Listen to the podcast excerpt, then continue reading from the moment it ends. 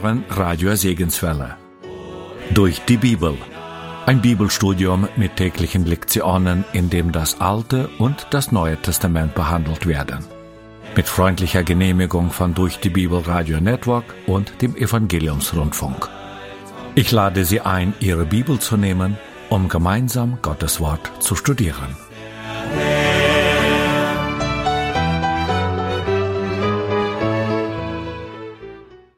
Durch die Bibel. Eine Entdeckungsreise durch das Buch der Bücher von Dr. Vernon Mackey. Ins Deutsche übertragen von Andreas Eitschberger und gesprochen von Kai-Uwe Wojczak. Herzlich willkommen zu einer weiteren Folge unserer Sendereihe Durch die Bibel. Wir sind immer noch im alttestamentlichen Buch Jeremia unterwegs, werden dies aber schon bald hinter uns lassen. In dieser Sendung werden wir ein weiteres Mal mit großen Schritten mehrere Kapitel durchqueren, in denen Gott durch Jeremia Verheißungen für die Völker rings um Juda ausspricht. Gott hat mit seinem Volk abgerechnet, aber auch die anderen Völker, teils Verwandte des Volkes Israel, lässt er nicht ungeschoren davonkommen. Und was damals noch Prophezeiung war, ist inzwischen zum Großteil Wirklichkeit geworden.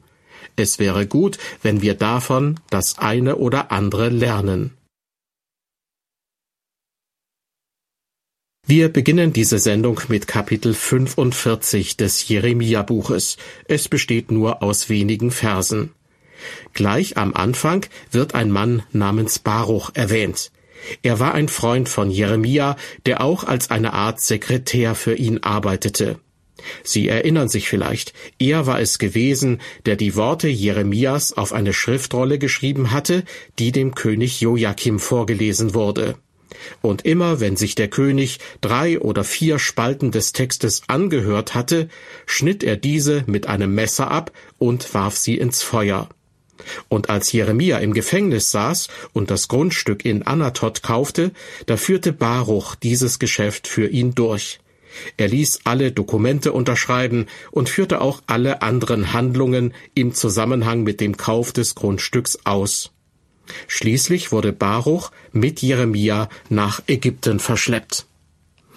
Das Kapitel 45, das gerade mal aus fünf Versen besteht, ist eine Prophezeiung Jeremias an seinen Schreiber und Freund Baruch. Jeremia erhielt dieses Wort von Gott bereits während der Herrschaft von König Joachim. Wieder einmal bestätigt sich also, dass das Buch Jeremia nicht chronologisch aufgebaut ist. Obwohl Baruch diese Prophezeiung von Jeremia schon während der Herrschaft Joachims erhielt, taucht sie an dieser Stelle im Jeremia-Buch auf. Dafür gibt es meines Erachtens einen guten Grund. Ich bin der Meinung, dass sie hier als Ermutigung für Baruch eingefügt wurde. Gott, der Herr, hatte Baruch zwar schon frühzeitig offenbart, was ihm geschehen würde, wenn er sich an die Seite des Propheten Jeremia stellen würde. Doch jetzt sollte ihn diese Prophezeiung noch einmal ermutigen, als er mit dem Rest Judas gezwungen wurde, nach Ägypten zu gehen. Und hier nun der Anfang der Prophezeiung. Aus Kapitel 45 lese ich die Verse 2 und 3. So spricht der Herr Zebaoth, der Gott Israels, über dich, Baruch. Du sprichst, weh mir, wie hat mir der Herr Jammer zu meinem Schmerz hinzugefügt. Ich seufze mich müde und finde keine Ruhe. Die Umstände während der Herrschaft Joachims waren alles andere als rosig. Aber das war nichts im Vergleich zu dem, was den Menschen noch bevorstand. Denn nach der Herrschaft Joachims sollte ja alles noch viel schlimmer kommen. Wir lesen in Vers 4, Sage ihm, also Baruch, so spricht der Herr, siehe, was ich gebaut habe, das reiße ich ein, und was ich gepflanzt habe, das reiße ich aus, nämlich dies mein ganzes Land. Obwohl alles noch viel schlimmer kommen sollte, wollte Gott Baruch wissen lassen, dass er, also Gott, derjenige war, der für all das die Verantwortung trägt. Ja, Gott übernahm die Verantwortung für das, was dem Südreich Juda widerfahren sollte. Aus diesem Grund konnte sich Baruch, in gewisser Weise jedenfalls, zurücklehnen und die Dinge ihren Lauf gehen lassen. Weiter geht es mit Vers 5. Und du begehrst für dich große Dinge, begehre es nicht, denn siehe, ich will Unheil kommen lassen über alles Fleisch, spricht der Herr. Aber dein Leben sollst du wie eine Beute davonbringen, an welchen Ort du auch ziehst. Baruch erhielt diese Prophezeiung, als er noch ein junger Mann war. Gott teilte ihm mit, dass er nicht erwarten sollte, irgendwelche hehren Ziele für sich selbst zu erreichen, während dieser tragischen Zeit in der Geschichte des Volkes Juda. Vielmehr würde er sehr schwere Zeiten durchleben müssen. Aber er wird sie überleben, da Gott ihn bewahren wird. Mittlerweile sind Jeremia und Baruch zwei Greise und halten sich in Ägypten auf. Sie haben selbst erlebt, wie Gott sie während der schrecklichen Zeit bewahrt hat. Und hier endet nun auch schon das kurze Kapitel 45. Wir erreichen Kapitel 46. Jeremia befindet sich gegen seinen Willen in Ägypten. Die Schuld dafür kann dem Rest Judas gegeben werden, der Gott ungehorsam gewesen war und sich auf den Weg nach Ägypten gemacht hatte. An dieser Stelle verkündet Jeremia mehrere Prophezeiungen an die verschiedenen Völker des damaligen Nahen Ostens. Im Auftrag Gottes teilt er ihnen mit, was mit Ägypten geschehen wird. Die übriggebliebenen, die von Juda nach Ägypten übergesiedelt waren, taten dies, weil sie dachten, dass sie dort in Frieden und Wohlstand leben würden. Gott aber sagt ihnen, weit gefehlt, der Krieg wird euch nach Ägypten folgen. Der babylonische König Nebukadnezar wird auch Ägypten erobern. In Kapitel 46, Vers 13 lesen wir, dies ist das Wort des Herrn, das er zu dem Propheten Jeremia redete, als Nebukadnezar, der König von Babel, heranzog, um Ägyptenland zu schlagen. Und weiter mit Vers 17. Nennt den Namen des Pharao, des Königs von Ägypten. Er lautet Prahlhans, der die Zeit versäumt hat. Oder, um einen falsch zitierten Staatsmann des 20. Jahrhunderts zu zitieren, wer zu spät kommt, den bestraft das Leben. Denn die Judäer können sich nicht mehr auf den Pharao verlassen. Ägypten wird geschlagen werden. Wir lesen weiter in Vers 19. Mache dir Fluchtgepäck, du Einwohnerin, Tochter Ägypten, denn Memphis wird wüst und verbrannt werden, dass niemand darin wohnen wird. Die Überlebenden aus Juda hatten einen schweren Fehler begangen, indem sie auf den Pharao und auf Ägypten vertrauten. Sie hätten besser auf Gott vertraut. Sie hätten Gott Glauben und Gehorsam schenken sollen. Aber trotz all ihrer Fehltritte hat Jeremia eine wunderbare Prophezeiung parat, um sie zu trösten. Diese findet sich am Ende des Kapitels in den Versen 27 und 28. Aber du, mein Knecht Jakob, fürchte dich nicht, und du, Israel, verzage nicht. Denn siehe, ich will dir helfen aus fernen Landen und deinen Nachkommen aus dem Lande ihrer Gefangenschaft, dass Jakob zurückkommen soll und in Frieden sein und ohne Sorge, und niemand soll ihn schrecken. Darum fürchte dich nicht, du Jakob, mein Knecht, spricht der Herr, denn ich bin bei dir, mit allen Völkern, unter die ich dich verstoßen habe, will ich ein Ende machen. Aber mit dir will ich nicht ein Ende machen. Züchtigen will ich dich mit Maßen, doch ungestraft kann ich dich nicht lassen. Liebe Hörer, wenn Sie diese beiden Verse lesen und wenn Sie davon ausgehen, dass das Wort Gottes wahr ist, dann müssen Sie auch glauben, dass Gott mit Israel noch nicht am Ende ist. Ja, Gott teilt seinem Volk mit, dass er es strafen muss. Allerdings sagt er ihm nicht, dass es ein für allemal aus und vorbei ist. An dieser Stelle im Jeremia-Buch haben wir eine der vielen Antworten auf die Frage, hat denn Gott sein Volk verstoßen? Die klare Antwort lautet Nein.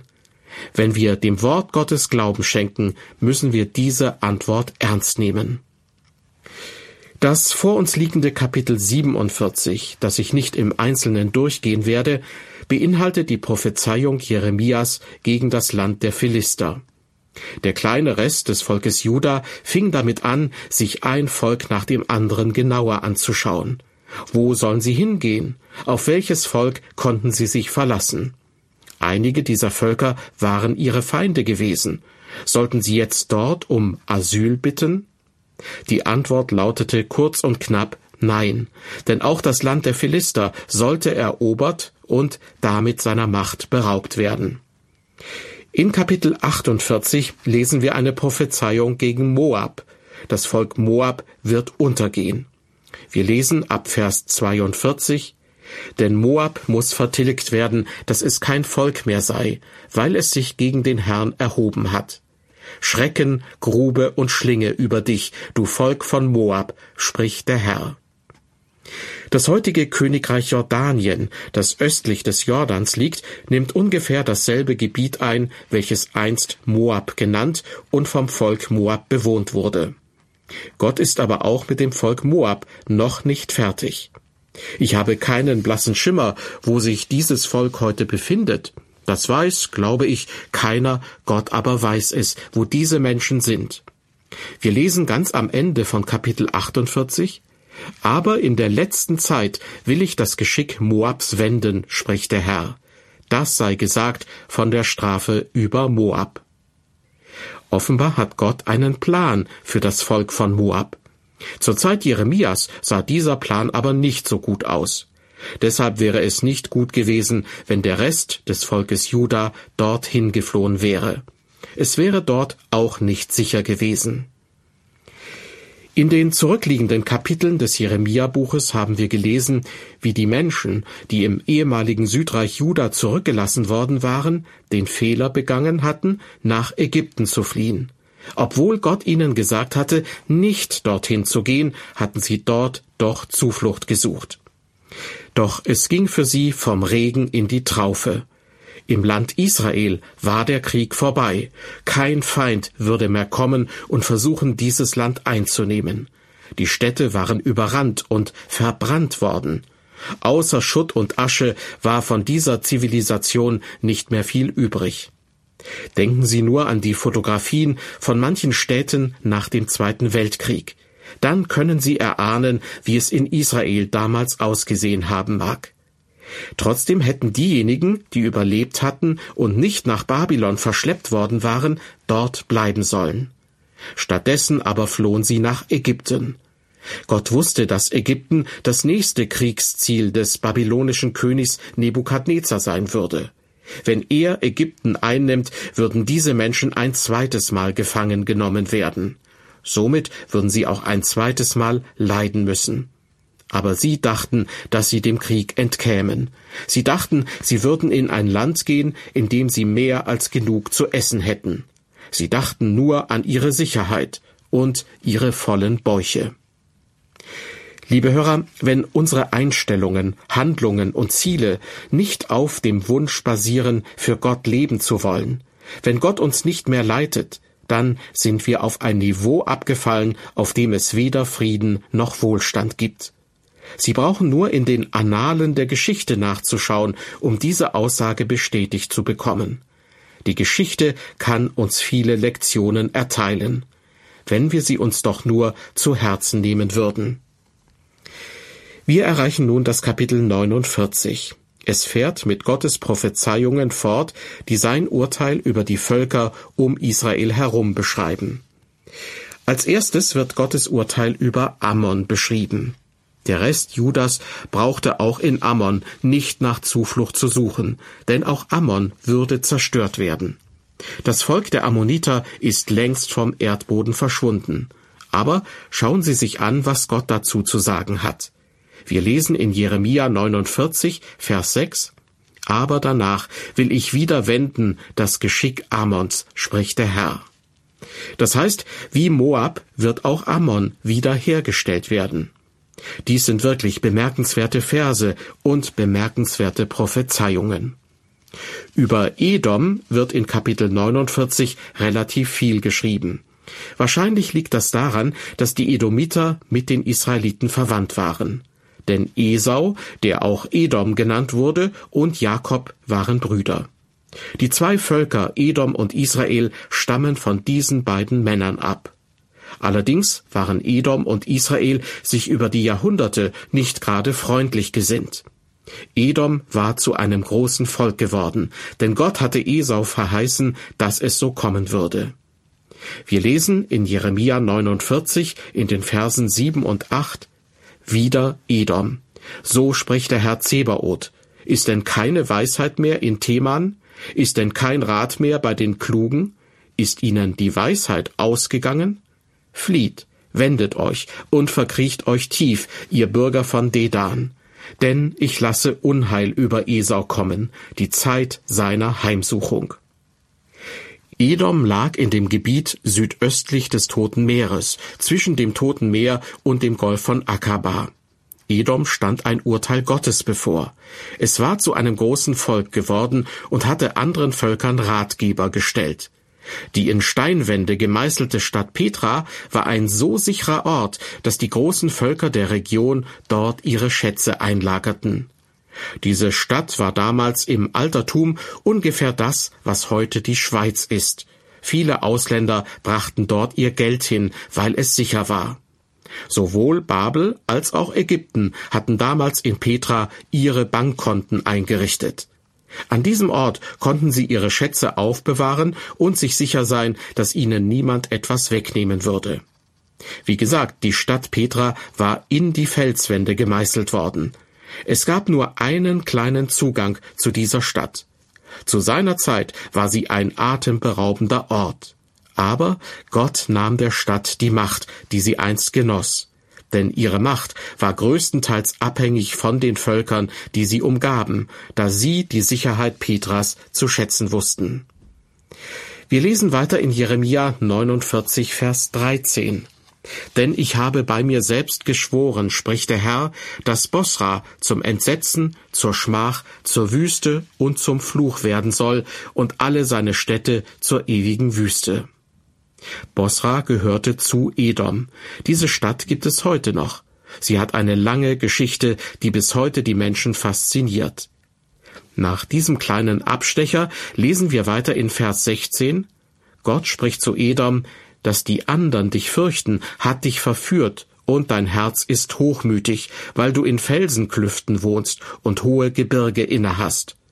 Wenn du auch dein Nest so hoch machtest wie der Adler, dennoch will ich dich von dort herunterstürzen, spricht der Herr.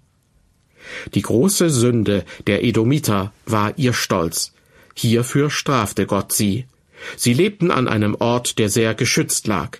Die Geschichte der Edomiter erstreckte sich über eine Zeitspanne von ungefähr 1000 Jahren. Dann fielen die Nabatäer ein. Die Stadt Petra wurde von Babylon, Ägypten, Griechenland und Rom beeinflusst. Diese Einflüsse sind sehr leicht anhand der Architektur und den Überresten der jeweiligen Zivilisation zu erkennen. Gott aber hat Edom gestraft und das Volk zerstreut. Schon seit einigen Wochen befassen wir uns in dieser Sendereihe mit dem alttestamentlichen Buch Jeremia. Und ich kann Ihnen sagen, dass mich dieses Buch teilweise sehr bedrückt. Denn wir lesen vom Untergang des Volkes Gottes, zumindest als Staat, aber auch von Gottes Abrechnung mit den Völkern des Nahen Ostens. Salopp ausgedrückt, man bekommt den Eindruck, als ob Gott eines Morgens aufgestanden wäre und seine Tasse Kaffee nicht bekommen hätte. Deshalb seine schlechte Laune. Manch einer wird sich deshalb fragen, ist nun Gott ein Gott der Liebe oder ein Gott des Zorns? Die Antwort lautet beides. Er liebt uns mehr, als wir jemals begreifen können, aber er hasst die Sünde, und die muss er als gerechter Gott strafen. In dieser ganzen Dunkelheit des Buches Jeremia gibt es aber auch Lichtschimmer der Hoffnung. Die schlimmen Prophezeiungen sind eingetreten, aber die wunderbaren Prophezeiungen warten noch auf ihre Erfüllung. Und darauf sollten wir uns von ganzem Herzen freuen. Ich verabschiede mich von Ihnen bis zum nächsten Mal. In der nächsten Folge der Sendereihe durch die Bibel werden wir das Buch des Propheten Jeremia dann abschließen. Auf Wiederhören und Gottes Segen mit Ihnen. Musik